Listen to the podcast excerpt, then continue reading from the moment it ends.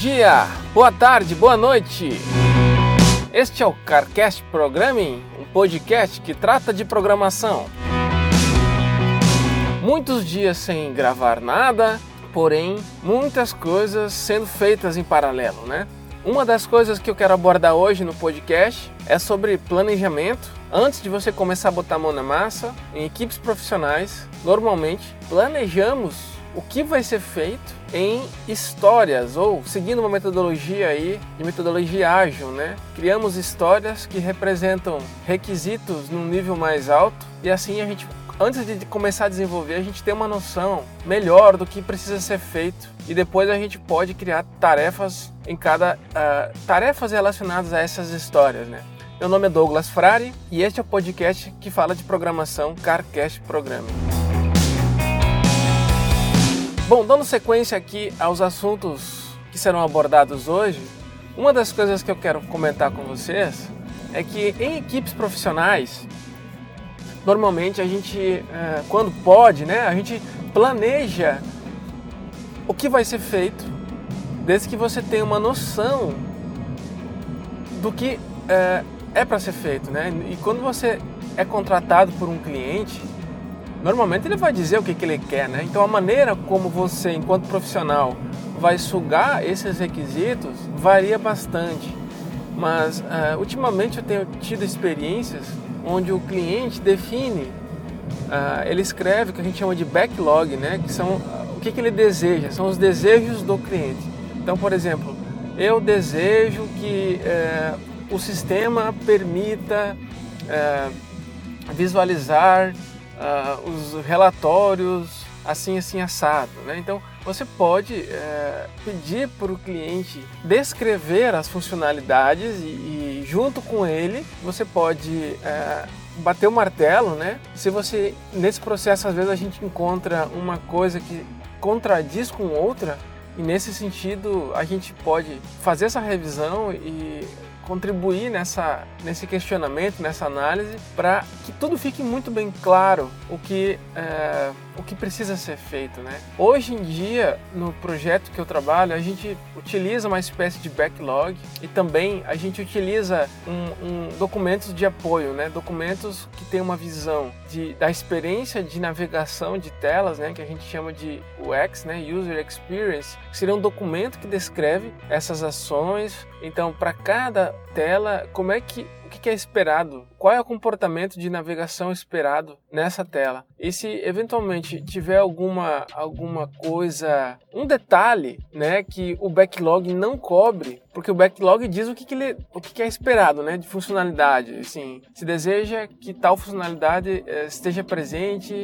mas como que isso vai ser feito não diz nesse, nessa descrição de backlog, né? Então a gente utiliza esse documento de apoio que demonstra aí a visualização. Então a gente faz normalmente é, figuras que representam as telas, setas que representam a navegação dessas telas e descreve pequenos textinhos para poder é, deixar mais claro esse comportamento específico e geral também das telas, né? Bom, ok, esse comportamento vai servir de guia para o desenvolvedor saber como que é para ser a navegação das telas e como que vai ser o fluxo básico, né? Para chegar na tela, para sair da tela, para enfim. Ok, então esse é um, é, um, é um passo inicial, você tem que ter esse backlog e tem que ter essa UX. Se não bastasse isso, é importante também ter uma definição visual.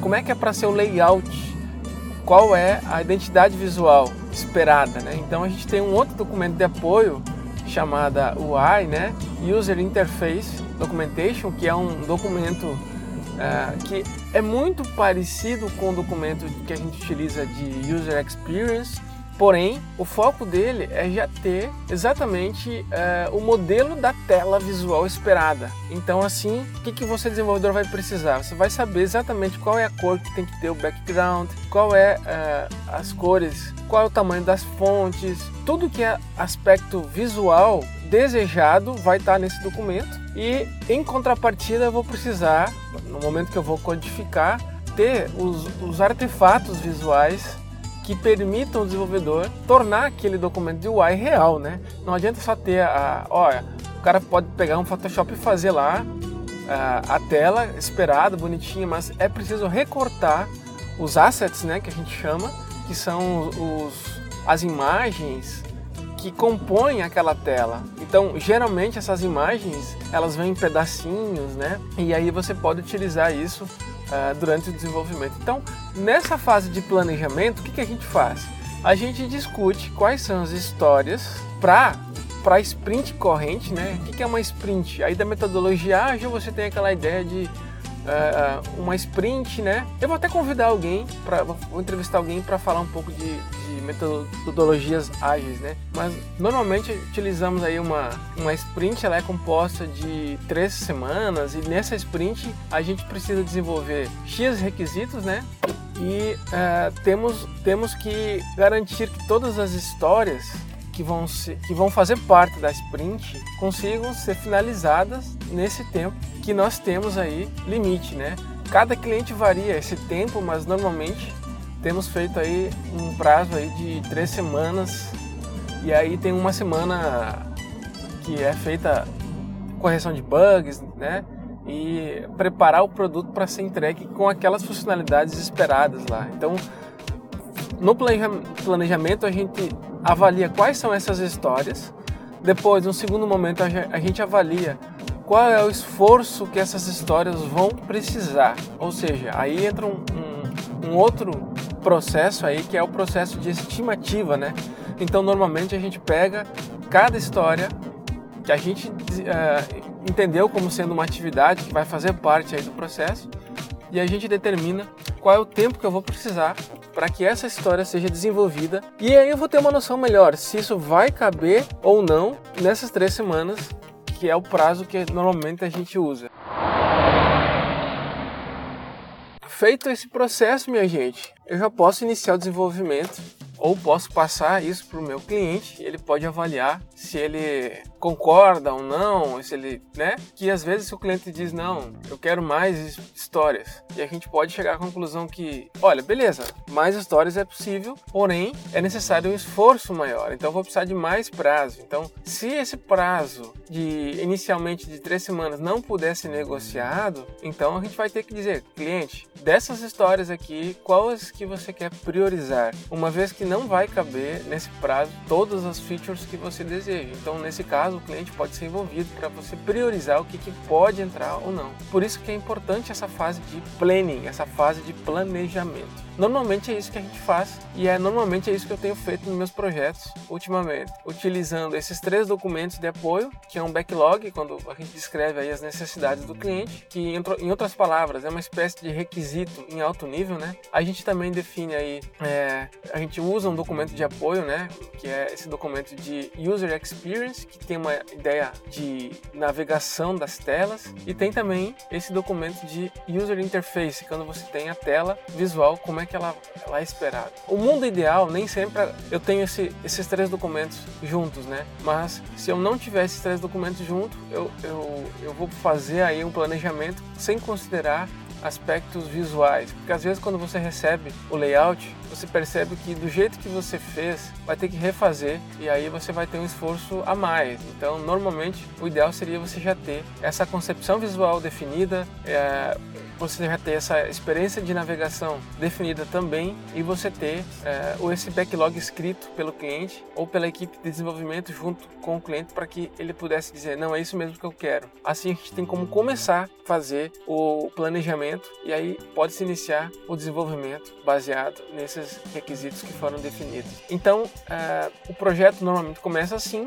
e esse é o mundo ideal, né? Quando você tem esses três artefatos e aí você já consegue organizar essas histórias já começa a iniciar o desenvolvimento sem maiores dificuldades.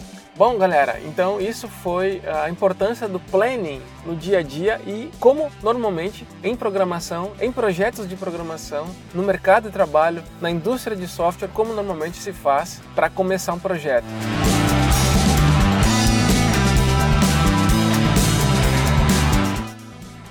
Bom, eu também queria falar um pouco sobre um desafio que esse podcast é, terá a partir de agora, que é tentar responder uma pergunta simples, né? Como nos tornamos bons programadores? O que um profissional precisa fazer para se tornar um bom programador. Então, a partir de agora, vou em busca dessas respostas e vou pesquisar em tudo que é fonte, seja em livros, seja em depoimento de pessoas, de profissionais, de colegas que são programadores, seja pessoas que são de outras áreas, por exemplo, uh, eu vou, qual é a opinião da pessoa que trabalha com gerência de projetos? Qual é a opinião deles em relação a, o que, que é preciso desenvolver para ser um bom programador. Porque pode ser que exista, existam diferenças, é, diferentes versões, diferentes perspectivas sobre esse assunto. Então, eu sou programador, né, como vocês já sabem, eu trabalho numa empresa de software e eu vou procurar saber, dentro da minha empresa inicialmente, quais são os requisitos para você ser um bom programador. Eu vou entrevistar pessoas e vou compartilhar aqui com vocês nesse novo projeto aqui do podcast. E eu vou entrevistar também pessoas que estão começando a carreira de programador e também pessoas de outras áreas, área de testes, área de user experience, né, que eu citei agora há pouco, área de design, né, área de área meio, né, área pessoas que trabalham uh, ao lado do programador, mas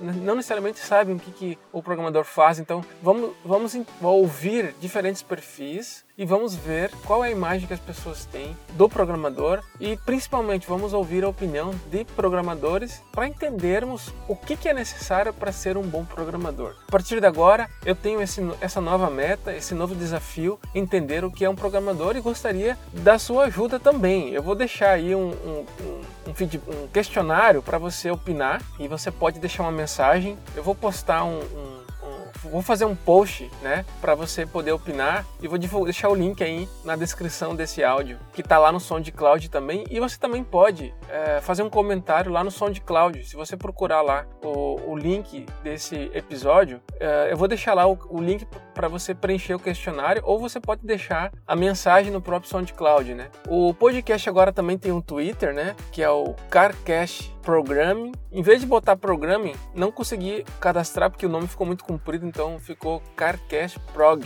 né? Eu vou deixar o link ali também do Twitter do Podcast Programming mas também vou começar a, a, divulgar esse projeto e espero que você participe também para opinar. Afinal, talvez você conheça algum programador, talvez você peça para ele o que, que é necessário para ser um bom programador. Isso é uma coisa interessante e no futuro isso vai render indícios para que eu realize um projeto pessoal que eu tenho, que é, eu pretendo escrever um livro no futuro aí. Então, vou começar a pesquisar desde agora para daqui a um ano, quem sabe eu já consiga juntar material suficiente para poder escrever o livro, é, para poder passar essa ideia de requisitos para você ser um bom programador. É isso aí, galera. Até a próxima. Grande abraço.